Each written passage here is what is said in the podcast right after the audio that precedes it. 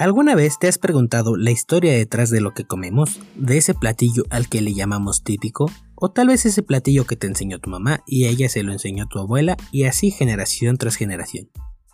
Pues en este podcast buscaremos la respuesta a esa interrogante.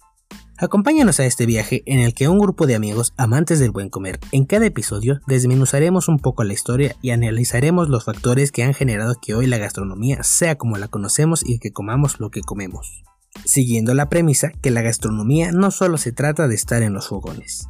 Quédate con nosotros en Gastrohistoria en corto.